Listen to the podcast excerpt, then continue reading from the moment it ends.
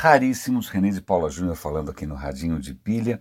Quinta-feira, é, hoje eu tenho uma, uma palestra para fazer, uma participação num evento que eu, é a primeira vez que eu, que eu participo, chamado Future Pay. É, é um futuro ligado, é, imagina, é um evento ligado a futuro, a mobilidade, a meios de pagamento. É, então, talvez hoje o radinho seja um pouco mais curto, porque eu tenho que realmente focar e ter muito claro o que eu tenho para dizer, sobretudo porque, e isso nos afeta aqui também, é, hoje é um dia, ou essa semana toda, está sendo uma semana muito especial. É engraçado porque tem um bando aí de futurologistas, futurólogos, futuristas tal, mas é, a gente está sempre sendo surpreendido. Quer dizer, se a gente tiver a humildade de, de confessar né, e a honestidade intelectual de assumir, a gente está sempre surpreendido pelo rumo que as coisas tomam. É, o que a gente está vendo agora é o Facebook atravessando uma absoluta tempestade, está né, é, tá saindo com a credibilidade, com a confiança muito abalada. Né, isso era uma coisa que não estava no radar de ninguém né, na minha cabeça eu já estava meio cedendo a um fatalismo, né, achando que não tinha mais jeito, que esses caras eram grandes demais para capotar e que todas as minhas é, falas, os meus questionamentos, os meus artigos, os meus vídeos questionando a ética do Facebook, que eu tivesse realmente falando no deserto né, como aqueles, é, aqueles é, como é são aqueles ermitões, aqueles eremitas né, do começo do cristianismo. Estou lá no deserto pregando. Hoje eu vejo uma reportagem da Wired é, que tem uma foto tão absolutamente significativa que eu vou usar hoje no evento. Ó, spoiler, né? Spoiler. Caso um de vocês vá ao evento, eu já acabei de, né, de adiantar alguma coisa. É uma foto com o, o, o Zuckerberg de costas diante de um fundo preto né, ele de costas. É uma foto estupidamente expressiva. Né? E a questão é confiança. Né? Confiança. É curioso porque escândalo tem uma mecânica muito singular. Né? O escândalo, dificilmente o escândalo traz alguma coisa nova. Né? Na verdade, o escândalo é uma comoção social, né? quer dizer, tem esse aspecto social, público, né? que envolve alguma coisa que todo mundo já sabia né, mas que ninguém falava, que ninguém assumia. De uma hora para outra, isso vira uma coisa pública social e aí muda de natureza. Né? Aquilo que era tolerável ou que a gente fechava os olhos não dá mais para fazer de conta que a gente não, não desconhece ou que a gente aprova. Né? Então, é, esse escândalo em torno do Facebook pode ter grandes repercussões, eu não tenho ideia. Né, é, é, é, e essa foto é bastante expressiva.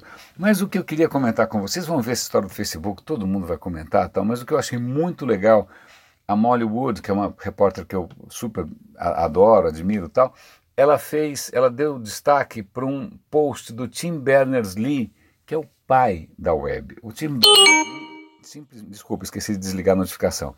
Ele é o pai da web. Né? Ele é o cara que, que lá atrás na academia, no CERN, imaginou hiperlink, hipertexto Aba 4. Ele é o pai da web, ponto. E ele fez um, uma sequência de posts, um, um, thread, né, por assim dizer, no Twitter, em que ele primeiro solidariza com o marca e fala, puxa, eu acho que ele, é, é, ele não tinha ideia né, de que a criação dele tomasse esse rumo. O próprio Tim Berners-Lee assume que mesmo ele também tem é, às vezes, crise de consciência, fala, puxa, o que, foi que eu criei, né? Quem, quem poderia dizer que a minha criação lá atrás, na academia, no ambiente científico, fosse ter esse tipo de impacto? E aí ele faz uma série de apelos a, a que todos nós participemos, nos envolvemos, protejamos nossos dados, que todo mundo né, cuide da web, porque a web é importante. Eu acho isso especialmente é, é, oportuno, tocante, profundo, porque a web estava se perdendo e eu me considero modestamente alguém de web. Né? Minha, é como eu comecei minha carreira. Eu não sou de TI, nunca fui de desenvolvimento.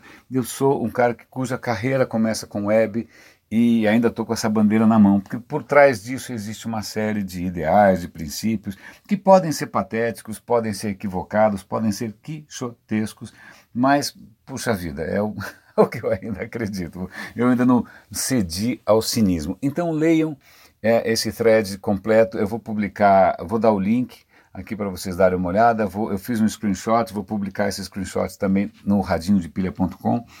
Eu acho super importante.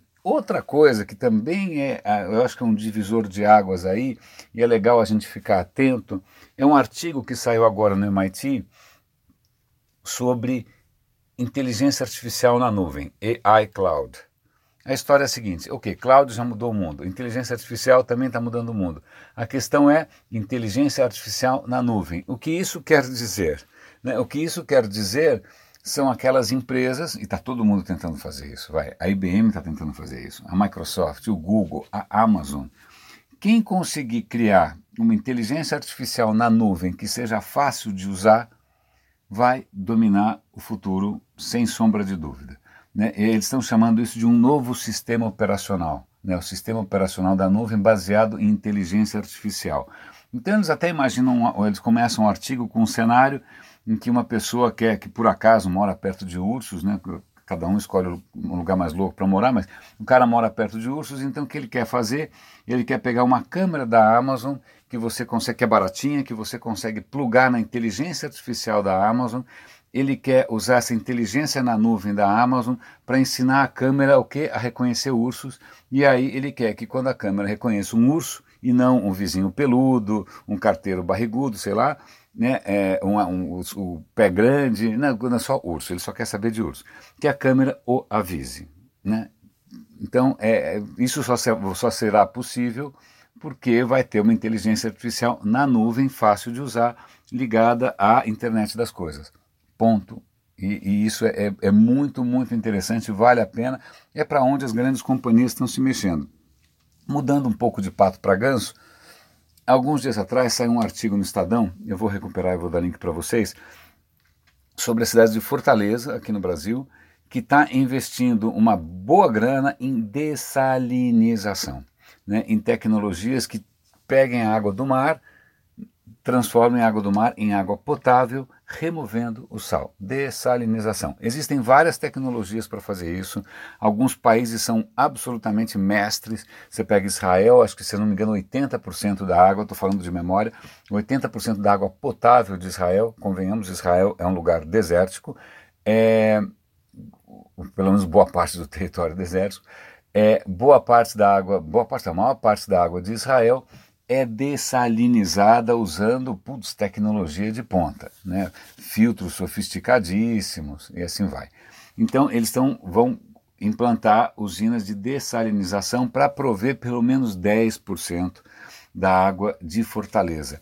Veja que interessante, o Brasil, que a gente, eu pelo menos cresci imaginando que jamais teria problema de água, é, já está se preparando para um futuro onde a água é mais escassa Lembremos-nos que algum tempo atrás eu comentei no radinho de cidades que já estão enfrentando crises hídricas, por exemplo, na África do Sul. Né? São Paulo quase teve uma crise hídrica também. É, então é interessante. Mas o que eu lembrei dessa história que eu não tinha comentado, porque hoje é, eu li uma, uma, um, é um trabalho científico ainda, não tem escala industrial, não tem escala comercial, mas a ideia é a seguinte: tirar água do ar tirar água do ar.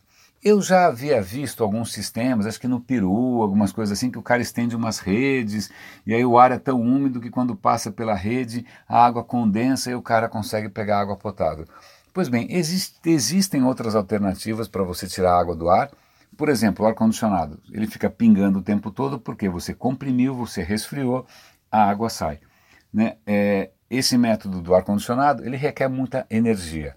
Né? O método lá das redes no Peru ele requer uma altíssima umidade do ar. Pois bem, o que esses cientistas conseguiram fazer é um aparelho experimental que ele tem um tipo específico de, de, de material chamado é, Metallic Organic Framework. Eu sei lá como é que faz isso, eu vou até pesquisar. Mas usando, olha que interessante, isso não tem partes móveis, isso não tem motor. Esse, uf, esqueci das notificações, meu Deus. É, só com base em energia solar você expõe isso ao sol e ele consegue retirar água do ar mesmo que o ar esteja com 10% de umidade, ou seja, praticamente deserto, né? praticamente Brasília no verão. Né? O teste que eles fizeram é no Arizona. Então eles conseguem tirar água do ar sem praticamente uso de energia externa, a única energia externa é do sol. Eles dizem que de noite isso poderia funcionar se você colocar em cima de alguma coisa quente, é, seja de um biodigestor, seja, seja o que for. Né? Isso poderia estar funcionando continuamente e eles estão vendo como escalar isso para de repente sustentar uma casa. Né? Então a casa teria água potável, água destilada, na verdade, extraída do ar de uma maneira absolutamente sustentável, mesmo em condições muito precárias. Eu achei muito legal. Raríssimos, espero que tenha valido a pena, me desejem boa sorte. Se tudo der certo, eu vou conseguir gravar a minha palestra de hoje. A palestra, outro spoiler, vai ser sobre impacto e ética. É a tecla que eu estou batendo sistematicamente até ninguém me aguentar mais. E espero que eu consiga compartilhar com vocês amanhã. Torçam por mim. Grande abraço, René de Paula Júnior aqui no Radinho de Pilha.